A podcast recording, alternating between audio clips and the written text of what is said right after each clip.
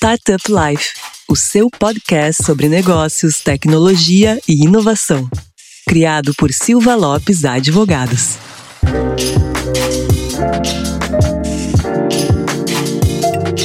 Fala galera, eu sou o Lion Lopes e esse é o Startup Life, o seu podcast sobre negócios, inovação e tecnologia.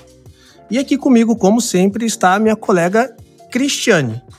Cris, conta pra gente aí qual que é o nosso assunto de hoje. Olá, antes de contar, a gente tem aquele recadinho importante. Não esqueça de acessar o startuplife.com.br para notícias e informações sobre o ecossistema e também nos seguir no Instagram, LinkedIn e seguir na plataforma de sua preferência de streaming. Nesse episódio, a gente vai falar sobre e-commerce, retail tech e sobre o crescimento deste setor. Laio, conta pra gente quem são os nossos convidados de hoje. Eu sei que vem chumbo grosso por aí, é gente importante do ecossistema. Isso mesmo, Cris. E para a gente trazer convidados para esse assunto, a gente convidou aí duas feras no mercado com larga experiência. Uma delas é a Núbia Mota, que é Head de Marketing e Business Regional da Magento, que é uma empresa da Adobe. E também o Rafael Montalvão, também mais conhecido como só Montalvão, que é diretor de marketing de e-commerce da Magalu, da Magazine Luiza. Então, vamos começar. Núbia, te apresenta aí, fala um pouquinho para a galera de quem não te conhece ainda. Olá, pessoal, obrigada pelo convite. Muito feliz de estar aqui com vocês e por falar de um assunto tão bacana como é o e-commerce que nunca esteve tão em alta como agora. Eu trabalho no mercado de e-commerce já há mais de 10 anos, é, nos últimos nove anos eu fui sócia de uma das principais plataformas de e-commerce da América Latina, até que com a expansão da Magento para a Latam, fui convidada a fazer parte do time, já estou aqui há um ano e meio. E nesse desafio incrível de dar vida e apoio à transformação digital de grandes varejos e indústrias do nosso país, dos nossos vizinhos, dos países próximos em que atuamos. Maravilha. A Nubia é bem atuante aí em mídias sociais falando sobre o tema, então uh, quem acompanha já o mercado já deve ter conhecido ou visto alguma participação dela nos eventos. E também aqui o Rafael Montalvão. Montalvão, se apresenta aí para a galera. Oi, obrigado pelo convite aí, lá em Cris. Acho que é. Já estou no, no e-commerce já há uns 16 anos, né? Minha, minha carreira toda foi dentro do Magazine Luiza e conseguir é, nessa, nesse, nesse período aí vivenciar esse crescimento da companhia muito forte e, e, nesse último trimestre a gente conseguiu a marca aí depois de 20 anos se tornar o primeiro e-commerce em volume de vendas aqui no país, né, passando os nossos principais concorrentes. Então, para nós a gente está num momento muito feliz e muito contente e com grandes desafios ainda, né? Mais uma vez, obrigado pelo convite. Maravilha. Então vamos começar o nosso bate-papo aí, Cris. Já puxa a primeira pergunta aí para a galera. Vamos sim, que tem muito assunto bom hoje para a gente conversar. E com o surgimento de novas tecnologias, diversos setores foram impactados, como transporte, entretenimento e até o bancário. Mas nenhum deles foi tão diretamente impactado quanto o varejo. Então eu gostaria de iniciar esse nosso papo buscando saber a opinião dos nossos participantes sobre essa mudança no varejo e como as retail techs estão revolucionando o setor.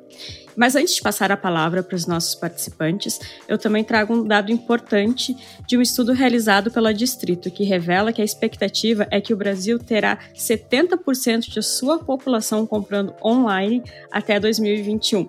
E essa estimativa ela foi feita antes mesmo da pandemia. Exato. E seguindo essa estimativa e também a revolução né, que novas plataformas digitais estão trazendo aí para o varejo, eu pergunto para o pessoal quais são os principais segmentos desse mercado de retail tech e de e-commerce atualmente. Posso falar um pouquinho do que a gente tem vivido, né? Já que a gente vende e participa do projeto de várias dessas empresas. A gente aqui, apesar da categoria número um do Brasil ser cosméticos e saúde e a gente ter grandes clientes nesse, nessa categoria, como o caso da Droga Raia, que é cliente Magento, a gente tem visto uma demanda muito grande da digitalização na indústria. Então, indústrias de vários segmentos, várias categorias, digitalizando o seu canal de venda B2B e contato com, com os seus clientes. E a gente tem feito isso desde indústrias de agronegócios, a vários, vários segmentos. Então, Esse ano, basicamente, a gente foi marcado bastante pela o grande movimento da digitalização das indústrias no nosso mercado e vários projetos diferentes aí, como recentemente lançamos o case da Ford, que é um caso bem legal, a indústria automotiva se reinventando. Tem muita coisa legal, muita coisa legal acontecendo na indústria brasileira. Eu acho que o, o e-commerce ele já vinha num crescimento bem expressivo, né? Até a própria criação de datas como a Black Friday, que mudou o varejo no final do ano, mostra o tamanho da importância do, do e-commerce hoje já no país, né? E a pandemia é, fez com que esse processo acabasse acelerando, né, de fato. É, e aí categorias que até então a gente tinha pouca, pouca participação delas de venda no online se tornaram extremamente importantes, como a linha de mercado. Você vê agora inúmeros supermercados entrando no ambiente digital, é, como pequenos varejistas também se digitalizando. E esse acho que é um, é um, é um ponto aí do, do Magazine Luiza que a gente tem aqui como nosso propósito é, de levar a muitos, que é privilégio de poucos, é de, de, digitalizar o Brasil, né? E a gente entendeu que nesse momento da, da pandemia a gente deveria fazer algumas, algumas ações e a criação do parceiro Magalu, em que, em que propicia é, o pequeno varejista a, a, colocar os produtos dele para vender na plataforma do Magazine Luiza, ajuda nesse processo de digitalização. A gente entende que, de fato, para digitalizar esse, esse varejo, vai precisar dos pequenos, né? E a gente acredita que isso que vai ter uma grande transformação cada vez no nosso varejo como um todo.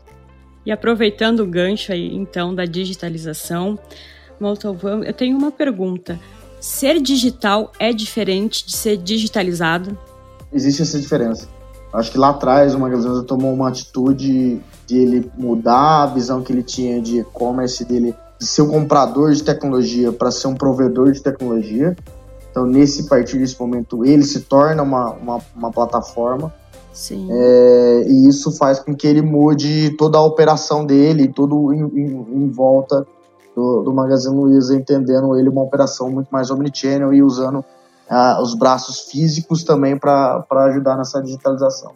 Um pequeno varejista um pequeno comerciante, ele de fato ele precisa se digitalizar é, muito mais do que ele criar talvez uma própria plataforma para ele crescer. Então, é, existe de fato uma possibilidade de ele usufruir hoje de, de grandes plataformas que já têm um grande volume de acesso ou tecnologias que possam ajudar ele a melhorar a, a, a rentabilidade do negócio dele. Eu acho que no nosso caso a gente teve essa digitalização porque nós tivemos que mudar o nosso segmento. A partir do momento que esse segmento hoje já está num processo já mais evolutivo no ambiente digital, é, os pequenos o, o caminho é aproveitar esse modelo já criado, né? Para embarcarem nesse processo evolutivo. Tu vê que a Magazine Luiza ela vem, né, Montalvão, num, num, num drive bem interessante aí nos últimos anos, né?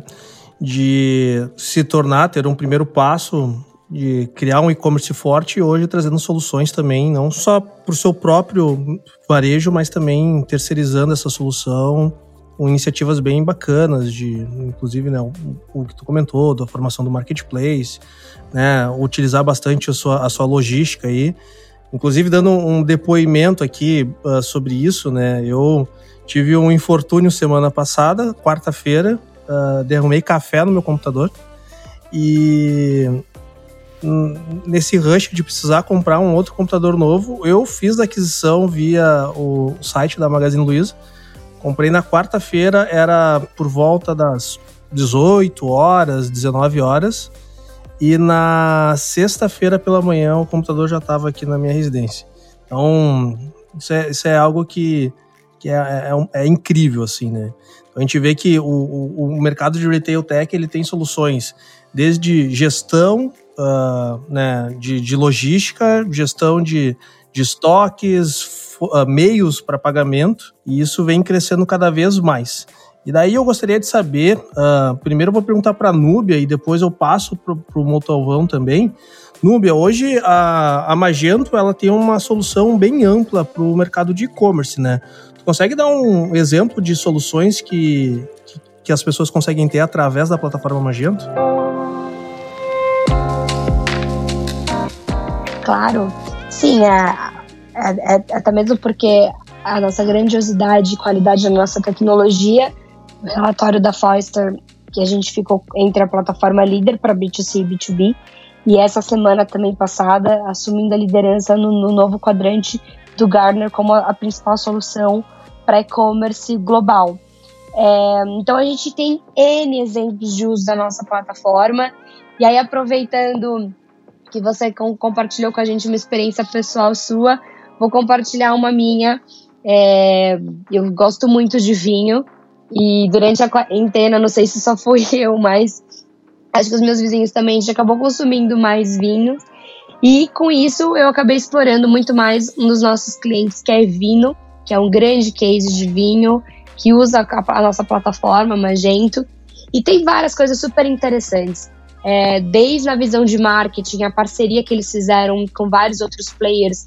Então, eles fizeram uma live onde eles davam dicas de como tomar é, determinados vinhos com as taças corretas. Só que as taças eram da Kamikado.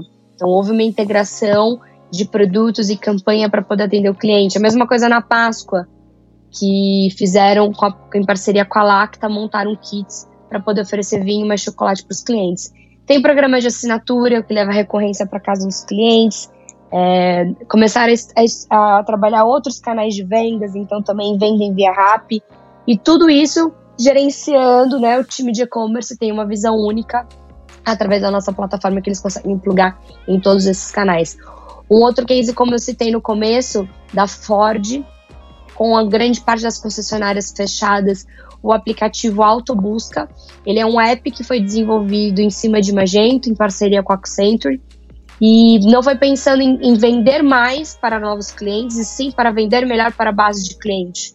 O que eu acho que é uma estratégia muito importante a ser adotada às vezes a gente fica tanto nessa luta de ganhar novos clientes e trabalhar e cuidar da base. É uma alternativa muito boa, principalmente quando a gente fala de rentabilidade. Então, qualquer cliente da Ford que quer comprar uma peça de carro, ele entra no aplicativo, já é direcionado para uma concessionária e é entregue via log. Então, acho fantástico. Uma das coisas que eu mais gosto do nosso mercado é o quanto várias empresas, cada uma no seu quadradinho, né, consegue é, agregar a uma operação que leva praticidade para a vida do cliente. Legal, bacana. Tem bastante cases e, e, soluções interessantes aí, né, Núbia? E, Montalvão, agora passando o bastão para ti nessa mesma pergunta, cada vez mais a Magazine Luiza vem se posicionando não só mais como uma empresa de varejo, mas como uma empresa de tecnologia, né? E com isso, quais são as tecnologias hoje que a Magazine Luiza está conseguindo trazer para os varejistas? Olha, acho que a gente, é, como eu falei lá no início, vem trabalhando muito a, a companhia para ela é, ser uma provedora de tecnologia e não mais uma compradora. E isso é, ficou nítido com o processo evolutivo dela, né? Hoje, se você entrar numa loja do Magazine Luiza e um vendedor te atender com o celular na mão, não é porque ele está lendo o WhatsApp, é porque ele vai usar um mobile vendas, que é um aplicativo criado para ele fazer uma venda de produto.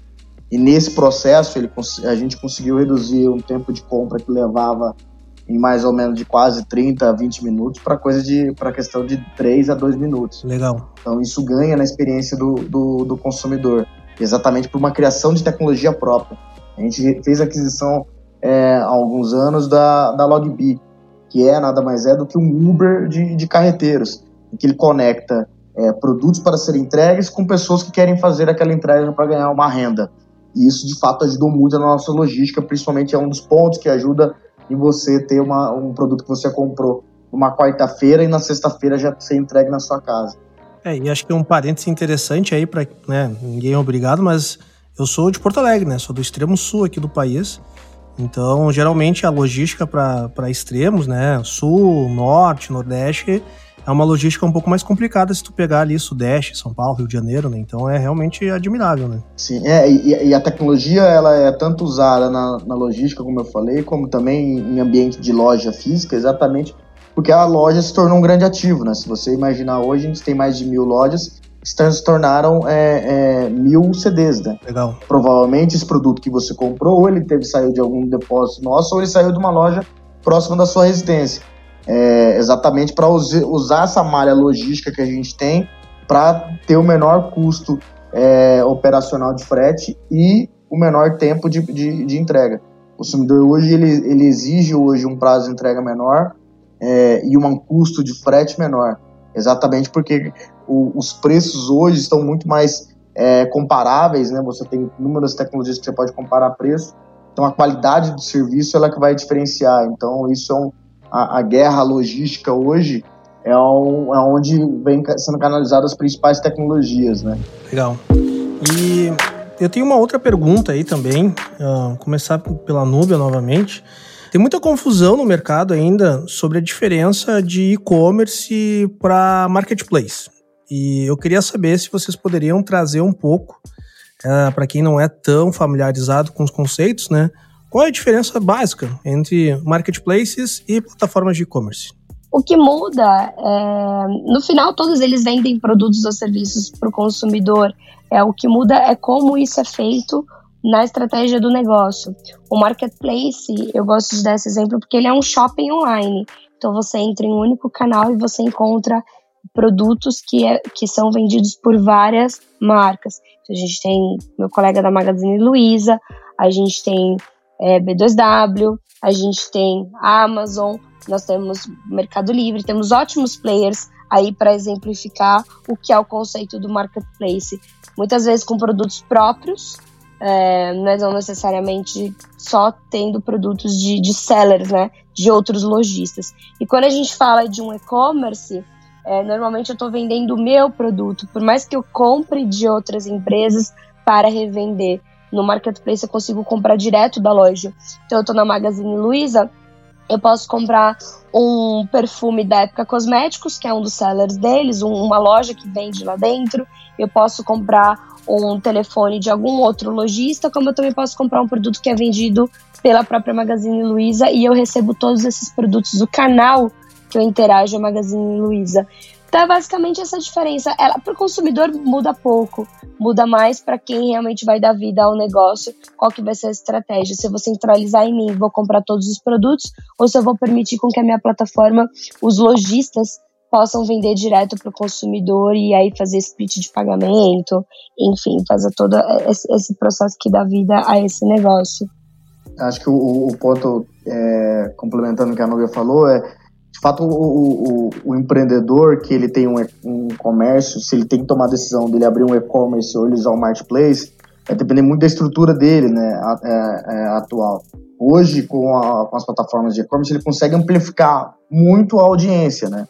Se ele montar um e-commerce, ele começar a construir essa audiência, talvez ele tenha um processo longo para chegar num volume de audiência que, que hoje grandes, grandes players têm, como o Magazine Luiza, como o Mercado Livre, como o Amazon, que se ele embarcar no marketplace desses, desses, dessas empresas, ele já vai ter esse, esse pool de audiência já para utilizar. O que vai definir para ele se ele vai usar determinada plataforma, determinado varejo, vai ser tanto a comissão que ele tem que pagar, qual que é o tipo de serviço que tem ali agregado para ajudar na venda dele. E acho que um dos pontos, no caso do, do, do consumidor de ponto final, o cliente, é, é de fato entender quem entrega o melhor serviço. Porque no nosso caso a gente entende que, independente se o produto é de 1P, que a gente chama de produto comprado por vendido por Magazine Luiza, ou um produto de 3P, que é comprado é, por, um, por um seller e vendido por, por Magazine Luiza, a gente tem que dar a, melhor, a, a mesma experiência para o consumidor. Por isso que lá no Reclame Aqui a gente tem uma nota única, tem uma nota só de Magazine Luiza. Não tem uma nota é, para marketplace e uma nota para produtos que o Magazine Luiza vende. Não, a nossa, a nossa nota é única. Então acho que esse que é o, esse é um, esse é um ponto é, importante pro, pro, tanto para o consumidor de ponto final quanto para o seller que quer, que quer vender. O seller a gente chama de é o lojista, né, o empreendedor. E passa então para o consumidor final essa confiança, né? Então, como tu disse, só tem uma única avaliação, né? O consumidor não sabe, é, é, é, Cristiane, se ele, quando ele entra numa plataforma do Magazine Luiza ou ele entra numa plataforma de Mercado Livre ou Amazon, é, qual for que seja o e-commerce, ele está comprando do, do, varejista, ele está comprando da marca que convidou ele a entrar no site dele. Então, Sim. ele está comprando do Magazine Luiza. Então, a gente tem que dar o melhor, a melhor entrega, a melhor qualidade de serviço, como se, eu, como se o Magazine Luiza tivesse comprado aquele produto é, para que ele não tenha uma experiência negativa. Então, esse é o grande desafio das, das plataformas, né? É ter a, a mesma experiência e mesmo qualidade de compra, e no caso do, lojista que está entrando no marketplace, de fato é também ter uma boa qualidade, porque só assim ele vai ter um ranqueamento melhor, ele vai conseguir expor mais seus produtos, consequentemente ter mais benefícios também para vender os produtos dele. Eu sempre indico, inclusive até mesmo grandes empresas, antes de iniciarem o seu próprio canal de e-commerce, começarem a vender através do marketplace, porque é uma ótima porta de entrada. Então, não só o pequeno, mas tem grandes players que iniciaram vendendo através dos marketplaces, porque é isso, você cadastra um produto, você vai ter toda a experiência de fazer uma venda, é, do processo do cliente receber o pedido, de passar por uma troca, mas já com o respaldo de um player que já está acostumado a fazer isso para vários outros clientes, para vários outros lojistas, então fica muito mais fácil. E eu sou super a favor de ter termos canais complementares, né? É, mesmo que o player queira vir a ter o seu próprio e-commerce, eu acho que a participação nas vendas dentro dos marketplaces, é, os números falam por si só, são extremamente válidos e é um aprendizado, é uma, é uma prateleira, uma vitrine, né? É complementar, né? Exato, exato, ah. exato. E mais do que isso, você tem a oportunidade de conquistar novos clientes é, que, que já são ali clientes, por exemplo, da Magazine Luiza, que vão no tráfego deles e confiando na marca, podem comprar o seu produto. É, mesmo você já sendo um player grande de mercado, todo o tráfego novo é muito bem-vindo. E esse cada vez mais vai se mostrando um, um modelo de negócio campeão, assim, né? Ser plata prover plataformas de marketplace. Quando a gente faz uma análise né, da empresa mais valiosa do mundo hoje, a Amazon, ela tracionou muito o seu modelo de negócio quando ela se tornou marketplace do mundo, vamos dizer assim, praticamente, né? E recentemente a própria Mercado Livre comemorou aí por se tornar a empresa mais valiosa da América Latina também, um modelo de negócio baseado em marketplace também. E quando tu vê que as grandes varejistas também estão fazendo já suas soluções de marketplace, não só a Magazine Luiza que faz isso com bastante excelência, mas também a gente tem aí Americanas, tem outras empresas que também estão seguindo nesse mesmo rumo, né? Tu vê que é um modelo de negócio que quando tu consegue gerar um volume de consumidores que acessam essa plataforma, se torna um ativo bem interessante para as empresas, né? É uma roda, né? Porque se você tem um volume de acesso significativo, você consegue trazer mais, é, mais lojistas para vender na sua loja, que vão trazer mais produtos, que mais produtos vão trazer uma competitividade e, e consequentemente, mais audiência para o seu site, que vai trazer mais lojistas, e aí é uma roda que você vai tendo de, de, de crescimento. Sim, se, se torna um círculo virtuoso ali, né? E isso é um grande desafio, né? Inicialmente, para quem tem marketplaces e a gente tem vários clientes que, que possuem marketplaces, uh, mais alguns com serviços, outros relacionados a produtos mais de nicho também. Mas acho que o grande desafio de tu montar um marketplace nesse momento é o que a gente chama do problema do ovo e da galinha, né? Os lojistas vão querer participar do seu marketplace se tu tem bastante acesso, se tu tem volume, se tu consegue gerar venda e o consumidor vai acessar o seu marketplace, tu tem bastante oferta também. E eu acho que, acredito, né, que, que os grandes varejistas como a Magazine Luiza acabaram tendo uma, uma vantagem super competitiva aí, né, quase um, um unfair value aí dentro do mercado de já ser uma, uma, grande, uma grande varejista, já ter um fluxo de, de acessos altos, já ter um mercado consumidor alto e basicamente compartilhar isso para novos entrantes no mercado também, né? E isso também tem muito a ver, né, Lion, com o comportamento do, lá do cliente final, que também se modificou, de também está muito mais adaptado a comprar pelo celular, comprar pelo computador, principalmente pelo celular, né? Hoje em dia é Sim. uma das ferramentas que mais se, um dos canais que mais se usa é a compra pelo celular. A grande vantagem ainda do e-commerce no, no, país, ele participa muito pouco ainda do varejo como um todo, né? Você tem uma é, um movimento de varejo ainda muito grande ainda no ambiente físico. É óbvio que a pandemia ajudou a, a digitalizar e trazer esse, esse, tanto o consumidor quanto o próprio empreendedor para dentro do, do, ambiente digital, mas ainda a gente tem inúmeros ainda setores fora. Né? É, com o parceiro Magalu, a gente viu inúmeras categorias entrando dentro do nosso, nosso ecossistema que a gente até então um pouco imaginava. Então a gente começou a vender cafés especiais, começamos a vender rede, começamos a vender inúmeros outros produtos que até então você não imaginaria que teria na nossa plataforma.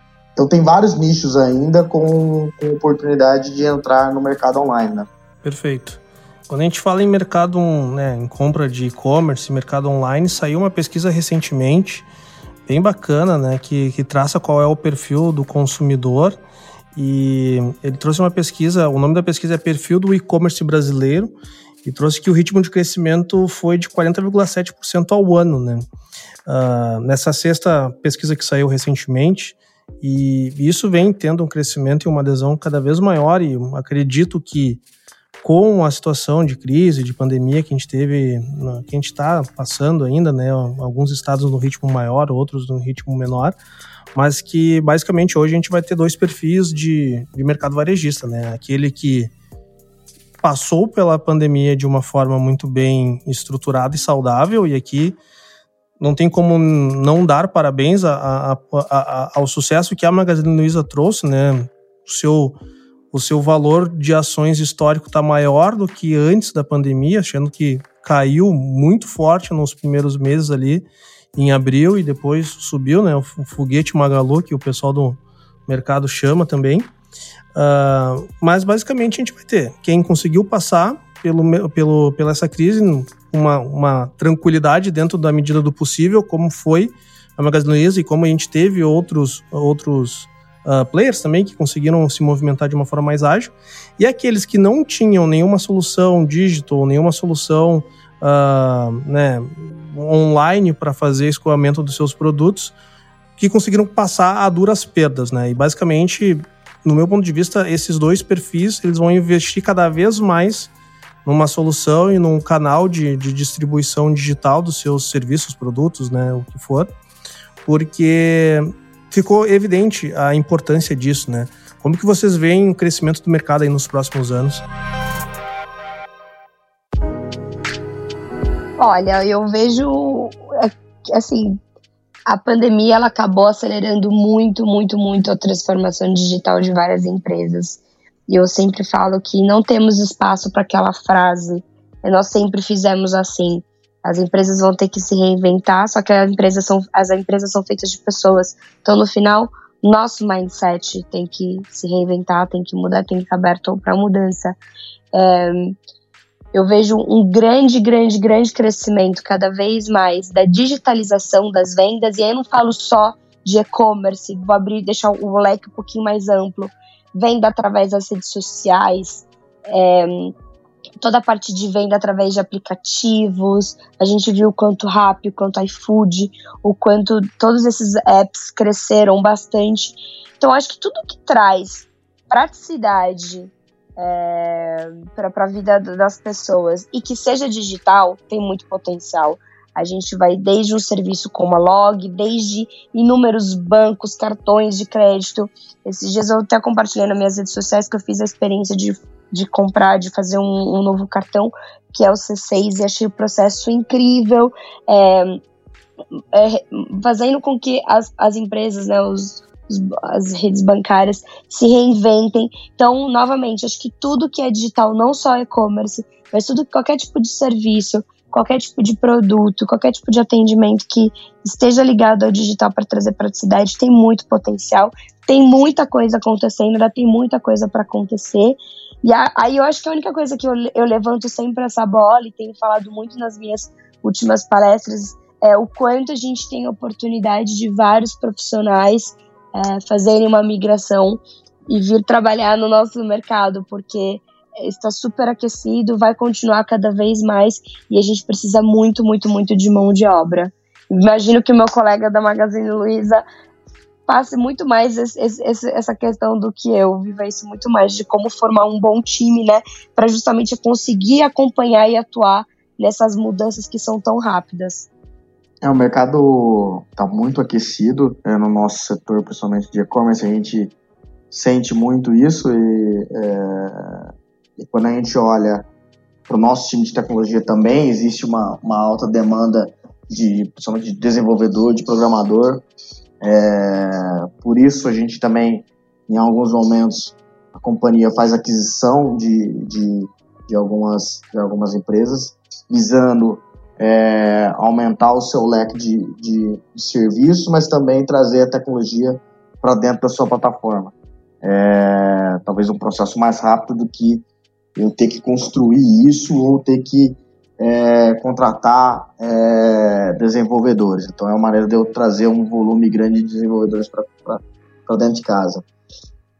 É, no nosso caso mesmo, a gente tem inúmeras vagas hoje abertas de desenvolvedores. Né? É, é tá, tá, tá com, com, com, A gente brinca aqui é, com ruptura de, de, de, de, de engenheiros hoje, né? É, mas o mercado, quando a gente olha o que aconteceu na, na, na pandemia, ele de fato mudou algumas características e fez com que várias empresas tomassem a atitude de mudar o seu, o seu modelo, seu modelo operante, é, vide o, o, a mudança significativa que está acontecendo no setor de, de eventos, né? Você imaginar que até então você não tinha lives, agora você tem essas uma live todo dia praticamente, é, e que está conseguindo dar um respiro para um setor que dependia muito dos eventos, dependia muito de tudo que estava acontecendo em volta. Então, eu acho que, é, é, é, de fato, a gente tem que, tem que aprender com, com esse momento agora, atual, é, e, e, se reinventar, né? É, o ponto, a gente é, tem umas palavras que a gente tem aqui, é uma coisa que a gente nunca muda no Magazine Luiza é que a gente sempre muda, né? Então, é, a gente está sempre procurando alguma coisa diferente para fazer, porque não dá para ficar parado no nosso setor e, no, e acho que no, no mercado como um todo não dá para ficar parado. Né? Bacana. E, bom, o e-commerce, né, ou a adesão e o marketplace, ele é mais um canal de distribuição do produto, né, da, da empresa. E nos últimos anos veio se tornando cada vez mais recorrente e mais conhecido uma palavrinha chamada omnichannel, né? E eu sei que a Nubia aí tem tem bastante. Familiaridade. É, familiaridade sobre Omnichannel. Tu poderia explicar aí um pouquinho para a galera, Nubi, o que, que é o Omnichannel, qual é a importância dele para a experiência do usuário hoje em dia? Claro. Omnichannel, essa palavrinha bonita que a gente ouviu tanto nos últimos dois anos, é, em todas as reuniões e eventos de e-commerce, ele basicamente tem um conceito. A gente, a gente veio do cross-channel, que é o consumidor ele compra através do desktop, ele compra através do, do mobile, ele compra pelo WhatsApp, ele compra na loja física, só que esses dados todos não estão integrados, a gente não consegue ter uma visão única do cliente. O conceito de omnichannel é você ter um único canal, é, na verdade você coloca o consumidor no centro de tudo, então você tem um cliente que tem o contato, compra, interage com a sua marca, empresa serviço através de todos os canais. Então, quando eu faço uma compra no e-commerce, mas eu quero poder retirar na loja física, ou vice-versa, sou na loja física, não tenho produto, tem ruptura de estoque, mas o time, a força de vendas pode usar o estoque do e-commerce. Estou é, comprando pelo aplicativo e já vou passar na loja para retirar, porque está tudo integrado.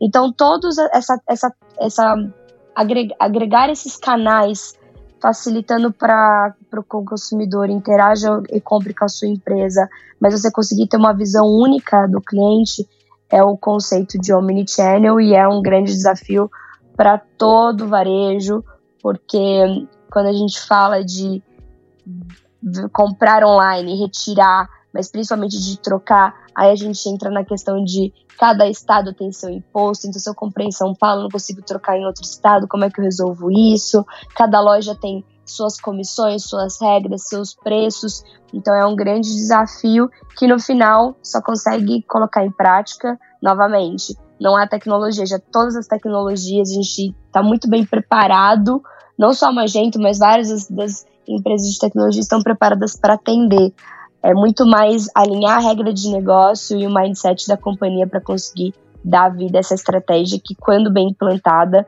traz muito, muito resultado. O atendimento acaba sendo ainda mais importante, né, Núbia? Porque não adianta o cliente ter, então, essa experiência positiva lá no online, chega no offline para retirar o produto, não é tão legal essa experiência. É preciso estar, tá, como tu disse, tudo conversando tem que ter essa capacitação também, né, de quem está atendendo no offline. Sim, sem, sem sombra de dúvida. Quando a gente fala de qualquer projeto, mas principalmente quando a gente fala de um projeto que ele vai unir vários canais, a gente está falando de vários times, de vários processos, de vários softwares. Então, tem que ser uma coisa top-down, tem que vir da diretoria, né? Tem que vir realmente do presidente da companhia para incentivar todo mundo, mas tem que se investir muito na capacitação e, e mostrar a importância de, dessa estratégia para todo mundo do time, porque é o que você disse. Eu fui lá no e-commerce, sabe, o time de UX fez uma baita experiência legal, comprei, recebi o produto na minha casa, aí o time de logística arrasou porque eu recebi a tempo e tudo mais. Vamos supor que eu preciso trocar. Aí eu quero pegar esse meu produto, eu não quero ter que levar numa agência de correio, eu quero ir lá na loja que eu gosto, eu quero interagir com a marca. Chego lá, não pode receber esse produto, ou o time não faz ideia de como é que proceder, ou nem orientar. Então, é, tudo no final é experiência e a gente é, tem que cada vez mais colocar o consumidor no centro de tudo, porque no final, né, é a gente que decide, né, o futuro das companhias, é o nosso poder de compra. É, isso é interessante, né? Porque tão importante quanto a venda é o pós-venda que a empresa vai fazer para manter né, esse cliente comprando dentro, da, né, dentro do, do e-commerce, dentro do marketplace, porque isso diminui LTV, diminui, ah, quer dizer, aumenta LTV, diminui CAC, tem várias várias uh, consequências positivas nisso, né? De tu manter o, o, usuário encantado, onde ele vai ter recorrência de compra e o que faz isso não é só a venda, né? É muito do pós-venda também. Passando por isso, assim, a Nubia falou em Omnichannel e eu gostaria de ver, acho que a gente tem uma oportunidade aqui bem, bem, bem interessante aqui. Eu queria fazer uma pergunta para o Montalvão. Uh, sobre a Magalu, né? Magazine Luiza, um varejista super tradicional e veio fazendo uma. Eu não gosto muito dessa terminologia, mas é a mais conhecida, né? Vem fazendo uma transformação digital uh, de sucesso aí, né, Montalvão? E, cara, qual foram os principais desafios, assim, da Magazine Luiza primeiro se digitalizar, agora trazer uma experiência de omnichannel mais robusta para o seu público consumidor? Consegue compartilhar um pouco aí da, dessa experiência? Acho que tem alguns marcos assim na companhia, né? É, um dos primeiros foi quando o Magazine Luiza tomou a decisão de criar o seu e-commerce e existia uma grande discussão é, em meados de 2000, na, na bolha da, da, internet, de você separar as operações online é, da, das operação, da operação de loja de, de físicas, né? É, exatamente porque você podia colocar essa, ação, essa, essa, essa empresa na bolsa e ela valorizar muito mais. É, e lá atrás a gente tomou a decisão de não separar as operações e continuar ainda é, no mesmo grupo Magazine Luiza, né? não criar uma empresa magazineluiza.com. É, isso acho que foi um fator muito de, é, determinante para que quando a gente olha hoje o nosso Omnichannel de fato funcionando. É, usufruindo de toda a parte logística que a gente já tem hoje em comum, é, e ainda fazendo das lojas um centro, mini centro de, de distribuição. É, e gerando para o consumidor uma experiência única, né? Que é o que a Nubia falou. O cliente ele compra no online, ele, ele quer depois levar numa loja que ele entende mais rápido e trocar aquele produto. Hoje a gente já consegue é, é, gerar essa operação de maneira mais fluida para o consumidor, para que ele não tenha esse desconforto, porque na cabeça dele ele comprou do Magazine Luiza. Sim, para ele não faz diferença se é da loja da, da casa dele, perto da casa dele, se é na internet, no app, para ele é da Magazine Luiza, né? Ele é mais omnicanal, ele é mais omnichannel do que, do que, do que as próprias companhias, né? Na, na é, o, o, o, cliente. Claro. É, então por isso que a gente veio trabalhando muito, e aí eu acho que a segunda etapa foi a digitalização das lojas, né?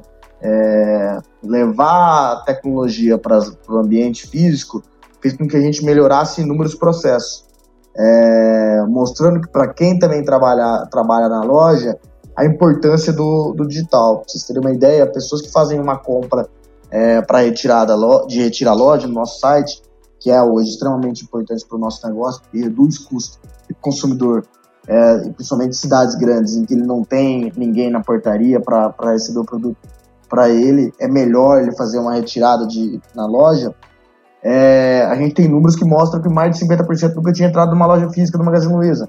Então, ou seja, as pessoas estão tendo a oportunidade de ir numa loja e o vendedor da loja abordar eles, oferecer algum serviço, oferecer algum produto complementar àquela compra que ele fez. É, então, essa, essa questão do online é, com offline é muito. É, é, é, hoje é um só, né? não tem mais essa, essa barreira. Né? Para o consumidor, como eu falei lá no início, ele não, na cabeça dele não existia. Né? Um acaba potencializando o outro muitas vezes, né? Com certeza, porque um, um filme de TV em que anuncia um produto específico de uma geladeira ou de, um, de uma lava-louça ou de uma TV, vai gerar audiência para online, porque as pessoas vão lá no aplicativo, vão lá no site para ver esse anúncio que acabou de passar na TV. É, então é, é, é, a gente tem a, a, grande vantagem de atender esse consumidor no, no ambiente que, que, ele, que ele deseja, né?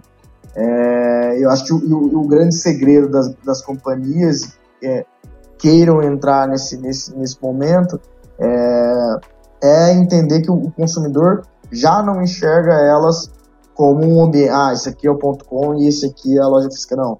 Na cabeça do consumidor, isso de fato não existe. Ele entende como um local só, como um ambiente só.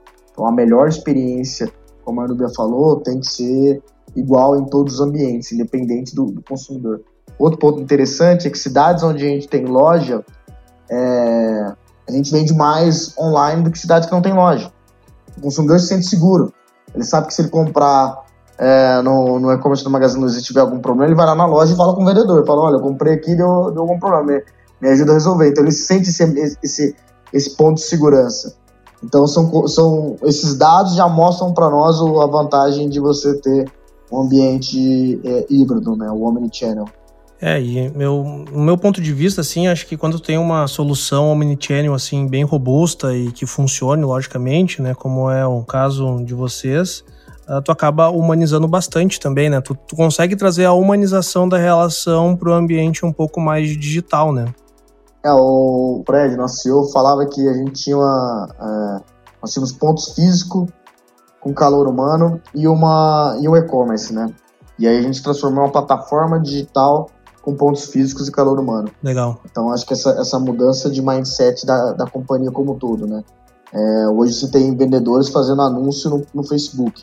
É, então, em vez dele, dele contratar um gerente de loja, contratar um pipoqueiro ou fazer um carro de som, ele já entende que a tecnologia do Facebook vai gerar tráfego para a loja dele. E aí ele começa a fazer posts e anúncios no, no Facebook e impulsionar para aquela região onde a loja dele atua. Então, de fato, a gente digitaliza o ambiente físico e aproveita do ambiente físico para melhorar nossas operações logísticas do ambiente digital. Então, é um casamento.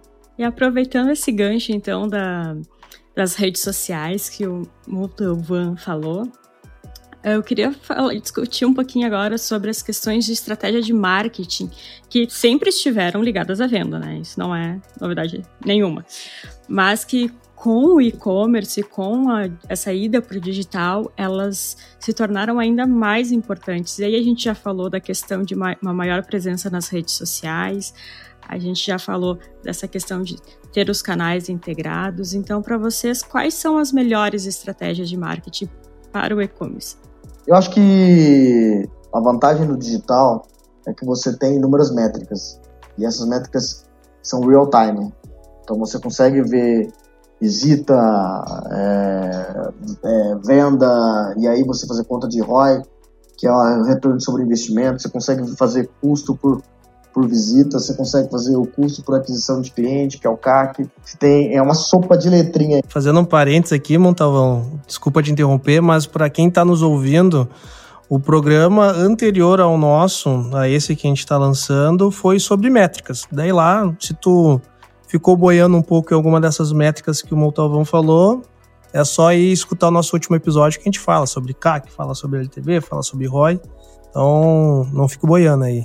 Termina de escutar esse e vai escutar outro. Essa termologia nossa aqui é uma sopa de letrinha, né? Eu, eu é, aqui, né? é, é, quase um dialeto próprio, assim. É. E o ponto que eu, que eu falo muito com o nosso time é, no caso do, do, do e-commerce aqui, a gente tem é um matemático, né? é, é totalmente focado em, em performance conta. É, tudo tem que gerar um resultado, tudo tem que gerar um, um número que vai ser positivo e que vai gerar uma, um resultado para nós medido. E até para você ter uma ideia, a gente hoje tem uma métrica para campanha de awareness. Então, quando eu faço campanha de awareness, como eu consigo medir se de fato eu estou conseguindo trazer é, retorno de, dos usuários? É, já que é uma, uma campanha de marca e tal, e não é uma, uma venda de produto específico. A gente tem hoje as métricas que a gente utiliza de volume de busca no Google. Então, se tem muito volume de busca no Google, é, a gente está conseguindo aumentar o nosso share de volume de busca, tende a mostrar para nós que o usuário está sendo impactado por determinada campanha nossa, por determinada é, é, ação que nós fizemos, que estão fazendo com que eles vão lá no Google pesquisar sobre a nossa marca ou sobre determinado produto. Então, é, tudo hoje no online você consegue medir, né? Então, essa é a grande vantagem competitiva. É, o ponto é, é, é agora você começa a ter novos dados para o ambiente físico que também vão auxiliar as lojas a tomarem mais decisão também de anúncio no digital. Acho que só respondendo um pouco, eu viajei, saiu um pouquinho aqui da, da resposta da crise, mas o que funciona e o que não funciona, tudo que você mediu e que deu resultado. Então, no online, a vantagem é que você pode medir tudo.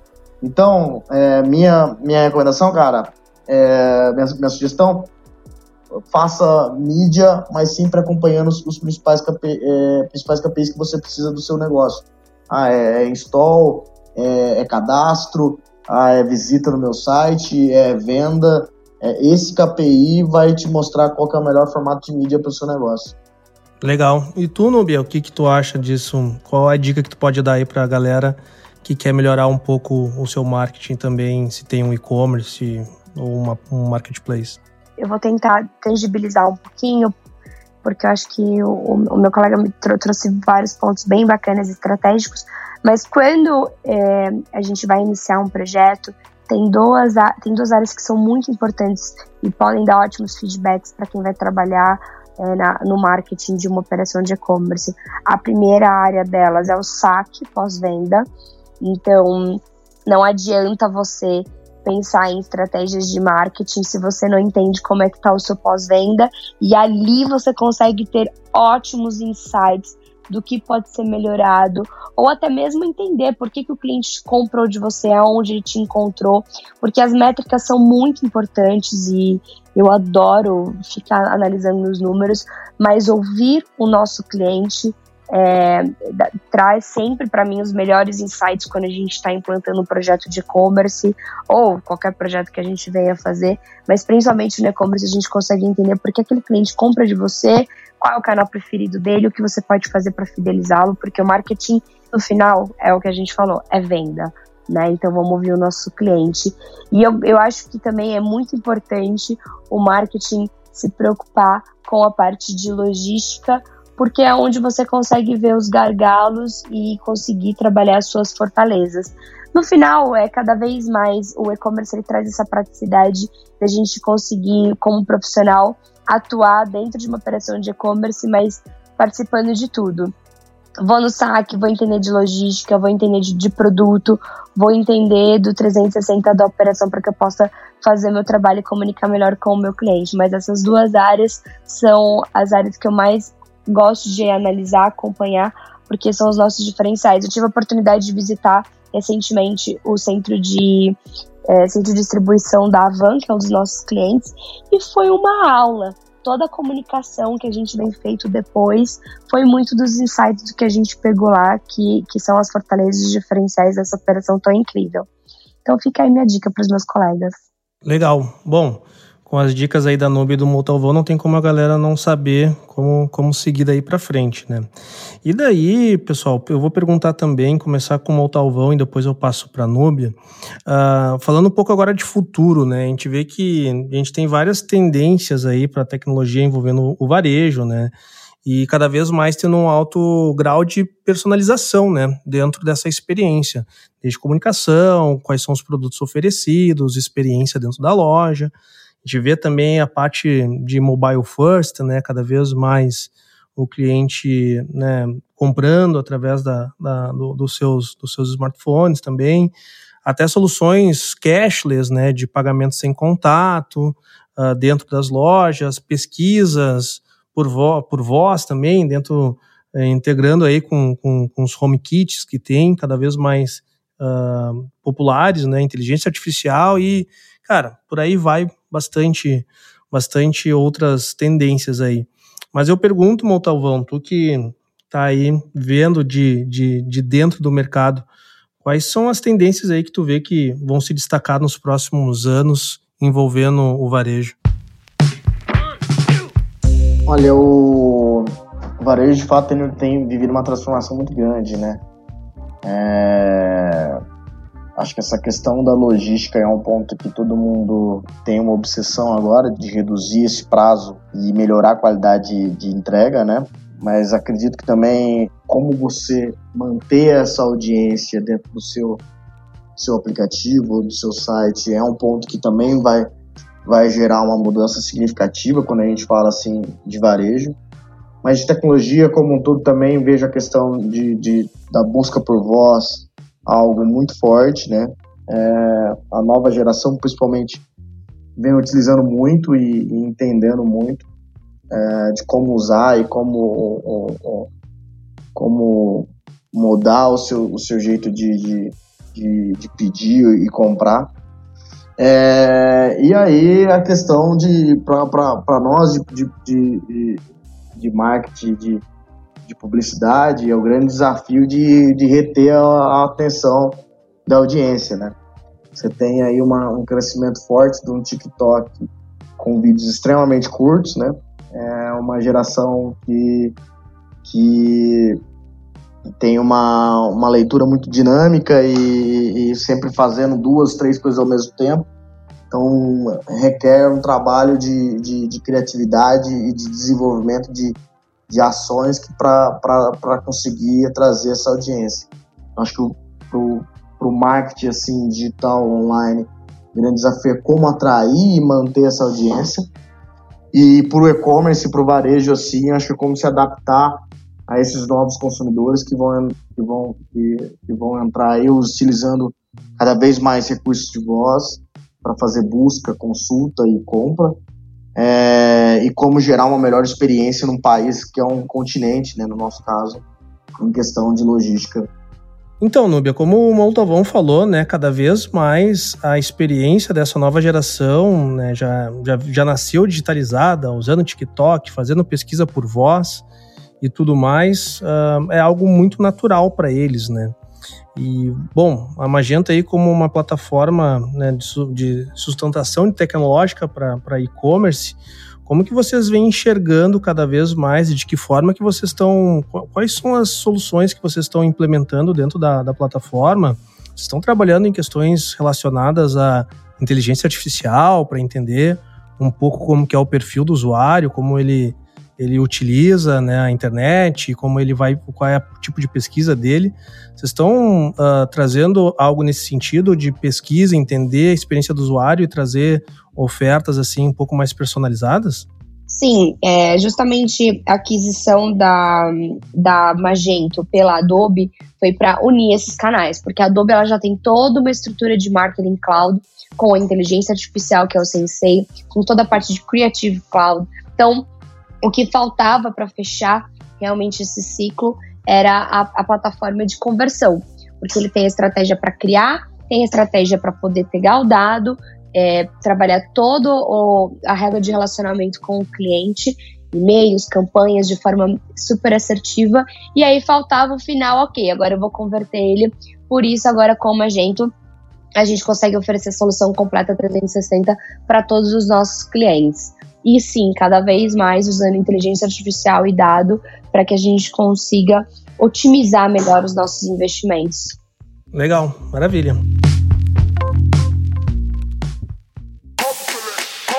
Bom, pessoal, acho que deu para vocês compreenderem bastante aqui um pouco sobre o, o mercado de e-commerce, sobre inovações, tendências de mercado e tudo mais.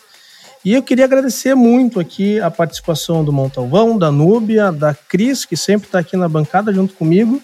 E deixo aqui um pouco os recados finais. Núbia, se alguém quiser saber mais sobre a Magento, saber um pouco mais sobre o teu trabalho também, como que as pessoas podem uh, chegar até você? Bom, hoje em dia você dando um search é super fácil chegar em qualquer pessoa, né? Eu sou bem ativa no LinkedIn, Nubia Mota, no Instagram também, arroba Nubia Mota. É, no site da Magenta, nossas páginas, vocês conseguem acompanhar tudo que a gente está fazendo e entregando para os nossos clientes. Obrigada pelo convite, obrigada pelo papo e até o próximo. Bacana. E Montalvão, se as pessoas quiserem saber um pouco mais também sobre né, as iniciativas da Magalu, sobre você, como que as pessoas conseguem chegar até você? Olha, mais uma vez, obrigado pelo convite. A ideia aqui é passar um pouco do nosso conhecimento. Quem quiser saber um pouco mais de mim, eu estou no LinkedIn, estou no, no, Instagram com Fala Montalvão, é meu perfil lá no Instagram. A dica que eu, eu gostaria de deixar aqui como final, o recado final, é que as pessoas é, é, nunca parem de, de buscar algo novo, né? A tecnologia ela vai sempre trazer algo diferente e, e, e vai mudar conceitos. Até uns anos atrás a gente nem tinha Facebook, a gente nem imaginaria que lives se tornariam um novo formato de mídia, como se transformou. Então, todo mundo talvez tenha a oportunidade de, de se recriar é, ou criar um caminho no, com a vantagem do digital. Acho que esse é, é, é o grande segredo. Maravilha. Então, Montalvão, Núbia, muito obrigado. Cristiane, sempre um prazer ter aqui junto comigo. E nos vemos no próximo episódio, pessoal. Tchau.